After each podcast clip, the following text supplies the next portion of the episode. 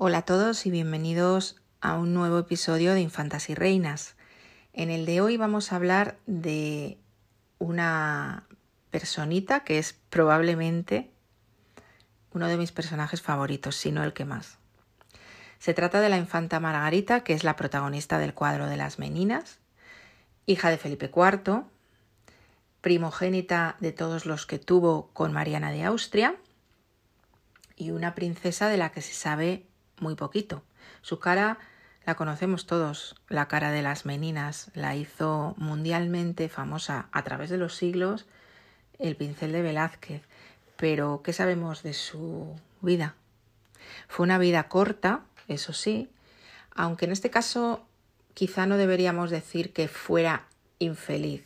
Yo creo que Margarita tuvo una vida bastante buena para lo que era lo normal. Pero eso sí, muy cortita porque mm, murió con 21 años. Así que de Margarita, de la infanta Margarita, vamos a hablar hoy.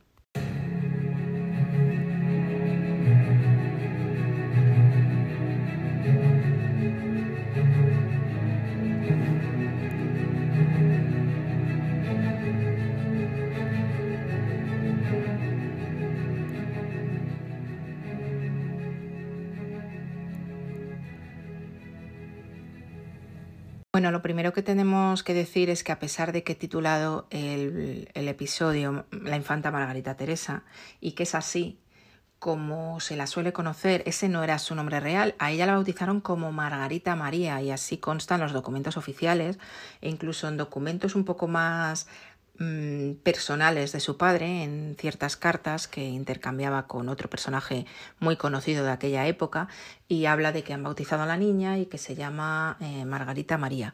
Sin embargo, aparece como Margarita Teresa un poco para la historia.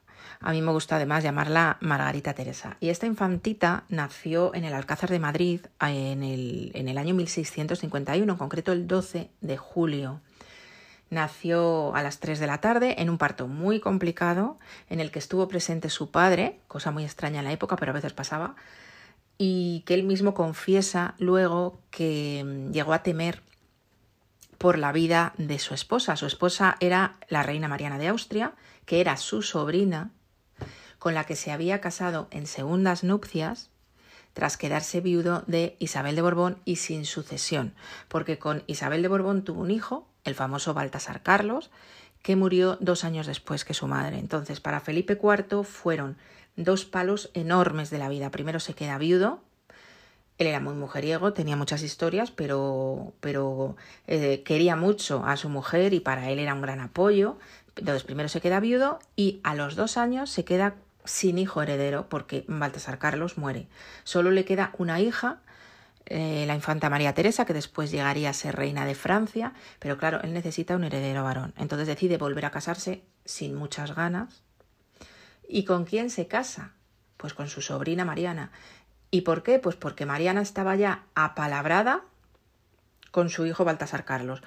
Como se ha muerto Baltasar Carlos, pues bueno, aquí estoy yo para cumplir. Y entonces se casa con esta niña, porque ella era una niña, a la que prácticamente le triplicaba la edad.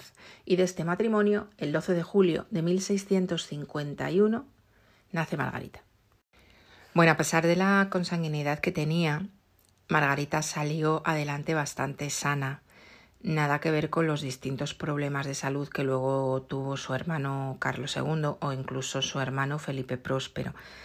Mm, sus padres tuvieron bastantes hijos, pero solo llegaron a la edad adulta Margarita y Carlos, el que sería el siguiente rey. Otro de sus hermanos que fue mm, bastante conocido fue Felipe Próspero, que nació en 1657, es decir, seis años después que ella.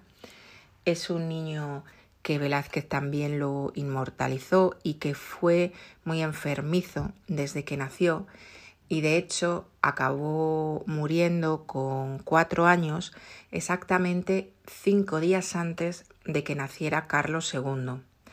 De hecho hay una carta de su padre, de Felipe IV, en la que habla pues que después de la gran tristeza de que muriera Felipe Próspero, a los pocos días mm, la reina da luz y da luz a otro niño.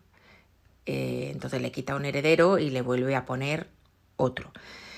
Recordad también, como he dicho antes, que seguía existiendo también por delante de todos estos niños su hermana María Teresa, hermanastra realmente, que era hija del primer matrimonio de Felipe IV. Entonces en el Alcázar estaba María Teresa, estaba Margarita y estaba Felipe Próspero. Cuando nace Carlos II, María Teresa ya no está en España, ya se había casado con su primo Luis XIV y ya era reina de Francia.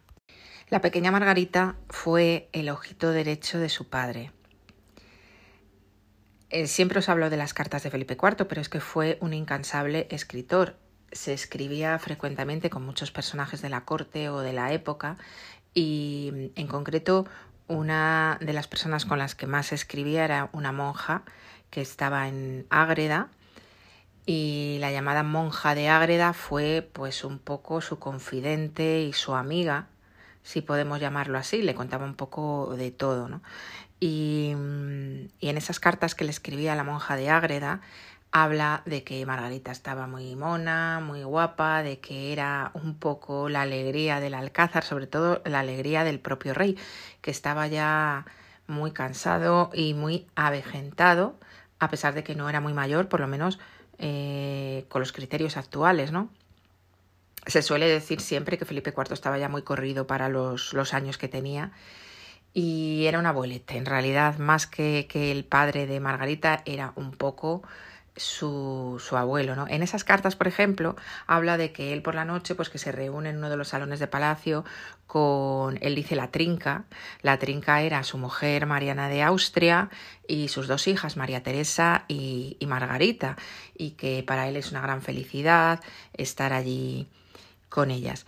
En un momento dado se decide que a Margarita hay que casarla y a quién deciden mm, elegir como marido, pues a Leopoldo I que era el emperador de Austria y que era tío y a la vez primo de Margarita y un poco mayor que ella, tampoco mucho. La diferencia de edad no era la que existía, por ejemplo, entre sus propios padres, que eh, Felipe IV prácticamente triplicaba la edad de Mariana de Austria, pero sí que era mayor que ella. ¿Y por qué era su tío y a la vez su primo? Pues ya sabéis lo que hacían los austrias, no hay mucho más que contar. Era su tío porque era hermano de Mariana de Austria, era hermano de su madre. Y a la vez era su primo porque era hijo de su tía, de su tía la infanta María Ana, que se había ido a casar al imperio. Entonces tenían ahí un doble vínculo bastante normal en esta familia, como ya sabéis. Las negociaciones empezaron pronto, antes de morir Felipe IV, pero lo que ocurre es que de forma un poco inesperada el rey muere muere en el año 1665, en septiembre, y ahí quedan paradas. En el diario del conde de Potting, que era el embajador imperial, se lee eh, cómo tuvo que hacer grandes esfuerzos para intentar que el matrimonio siguiera adelante en la época de luto, en una época en que había cambiado el rey, en que el rey ahora era un rey niño, Carlos II, que tenía cuatro años, y la regencia la ejercía Mariana de Austria. Le costó mucho al embajador poner otra vez en marcha la maquinaria y engrasarla para que siguiera adelante ese matrimonio que había palabrado el difunto rey. Finalmente la boda se realiza el 25 de abril del año 66 en Palacio y bueno, aquí ya sabéis, se firman las capitulaciones, etcétera. Aquí no viene el novio, aquí hay una persona que lo representa y después de esa boda la infantita que ya tenía entonces en aquel momento todavía no había cumplido los 15 años, tenía 14, eh, pues comienza su jornada hacia Viena. Una jornada que, que va a durar casi ocho meses, porque ella entra en Viena los primeros días de diciembre del año 1666. Imaginaros Viena en el siglo XVII, los primeros días de diciembre. Un frío y una nieve, suponemos, eh, tremenda. Aún así, los fastos que hubo para poder celebrar la entrada de Margarita, mm, según cuentan las crónicas, fueron maravillosos. Aquí en España la infanta pues se despidió de, de su madre, se despidió de su pequeño hermano, a quien le prometió que la primera niña que ella tuviera sería su esposa, se despidió de las monjitas, de las que solía ella visitar, de las descalzas de la Encarnación, fue a la Virgen de Atocha, como hacían todas las infantas cuando se iban a casar, y bueno, pues finalmente eh, tiró para Viena. En un principio estuvieron bastante tiempo en el litoral valenciano, estuvieron en Denia. Allí hubo epidemia de tercianas. La propia infanta estuvo enferma y hubo que parar el viaje durante un tiempo. Incluso murieron algunas damas de su, de su séquito. Y finalmente por mar Llegaron hasta Italia y de Italia a Viena. Como os he dicho, apareció la infanta después de casi ocho meses de viaje en Viena a primeros de diciembre del año 66. En ese momento al llegar allí, como siempre se hacía, se repite la boda. Y la boda es religiosa en la iglesia de los Agustinos, que es una iglesia blanca que hay pegada al Palacio Imperial de Viena, del Hofburg. Si habéis estado o lo conocéis, pues está el palacio, una de las entradas del palacio y al lado esta iglesia que estaba íntimamente ligada a todos los fastos y a todas las eh, conmemoraciones de los Austrias de Viena. Esta iglesia, debido a ello, a que está ligada a los, a Austrias vieneses, es también conocida porque, por ejemplo, aquí se casó eh, Sisi Emperatriz, unos 200 años más tarde. Y bueno, pues se celebra la boda y comienzan su vida en común. Margarita que en el momento de casarse allí en diciembre ya tiene 15 años prácticamente recién cumplidos, se queda embarazada inmediatamente. A los nueve meses tiene su primer hijo, que se llamó Fernando Venceslao, y que es un bebé que simplemente va a durar tres o cuatro meses. A los tres o cuatro meses el niño muere. A partir de ahí se suceden muchos embarazos. Solo va a tener cuatro partos, es decir, niños van a nacer cuatro. Tiene además dos abortos y está embarazada por séptima vez cuando muere en Viena el 12 de marzo de 1673. Entonces, imaginaos que en seis años y medio, esta adolescente tiene un total de siete embarazos. En realidad la muerte, por lo que cuentan las crónicas, fue por un tema respiratorio o pulmonar, una especie de catarro que luego se le complicó, bueno, a saber.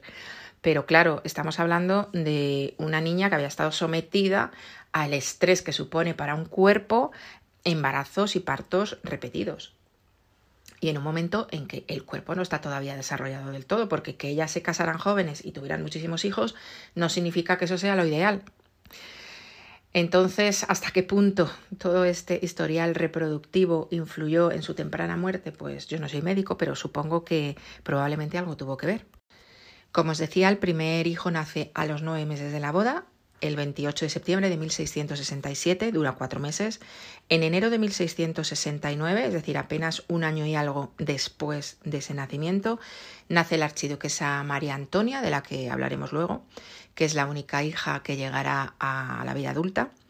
En febrero de 1670, es decir, exactamente un año después de ese parto, nace Juan Leopoldo, que dura un día, y en febrero de 1672, a los dos años, nace María Ana, que dura días. En el medio hay dos abortos y finalmente hay un último embarazo que además era de un varón, porque en el momento que muere y le hacen una especie de autopsia de la época, eh, ven que encima es un varón y así lo dejan en las crónicas. Qué pena que encima el feto era un varón.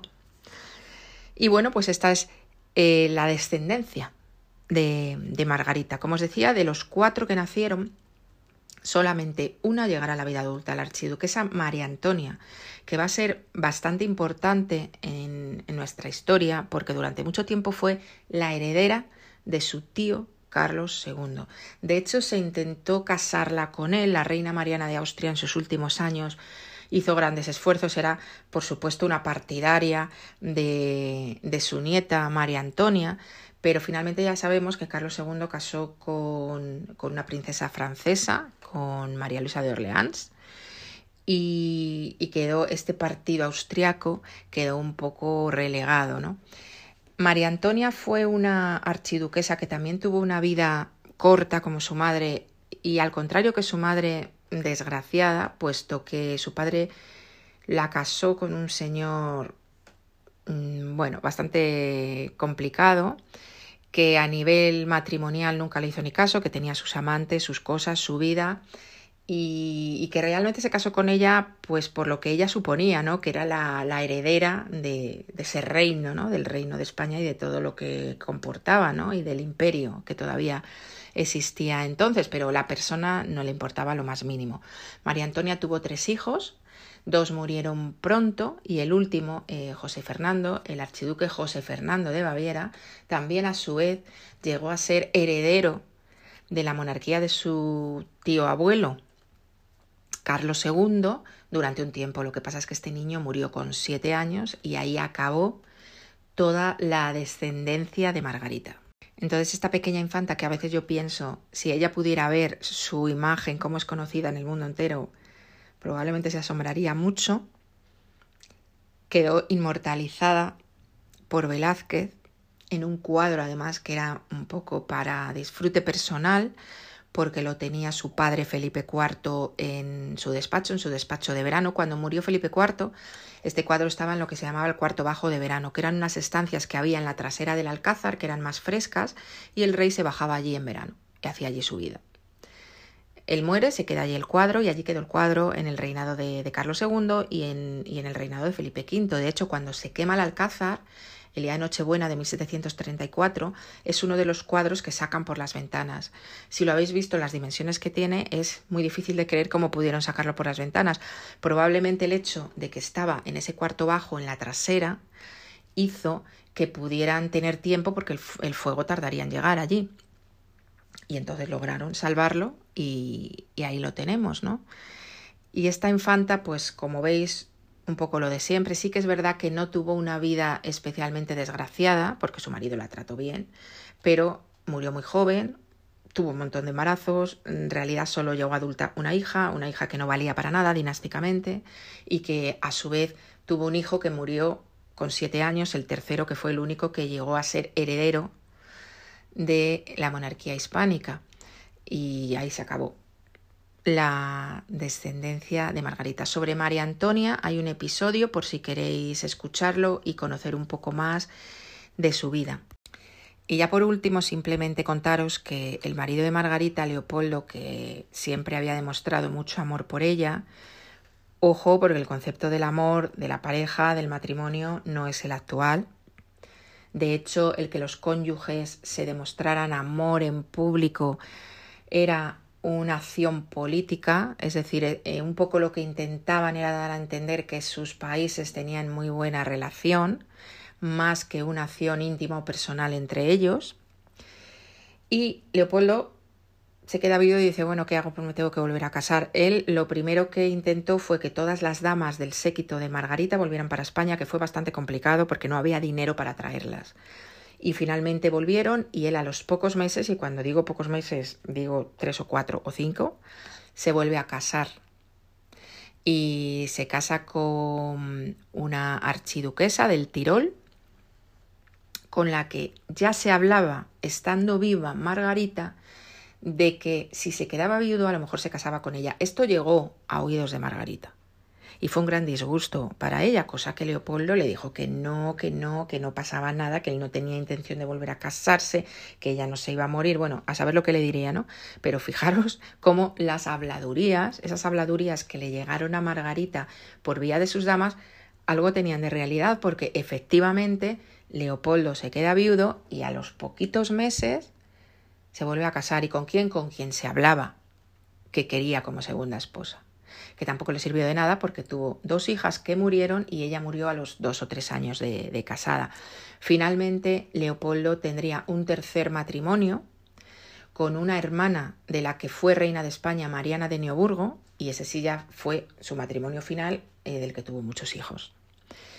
Pero esto sí que ocurrió, de hecho, Mariana de Austria, que era su hermana, estuvo bastante enfadada con su hermano Leopoldo porque ella consideraba que no había respetado el mínimo luto por su hija que acababa de morir, por Margarita, y se casa enseguida. Ya sabéis que, bueno, que los criterios eran otros, que la forma de ver la vida era otra, que el emperador tenía que tener descendencia, que no podía demorarse, y para él eso era lo importante, no podía ponerse a tener un año de luto, ahí, ay, qué triste estoy, porque en ese año a lo mejor podía tener ya otro hijo. Esto era lo que a ellos les jugaba en la cabeza, ¿no?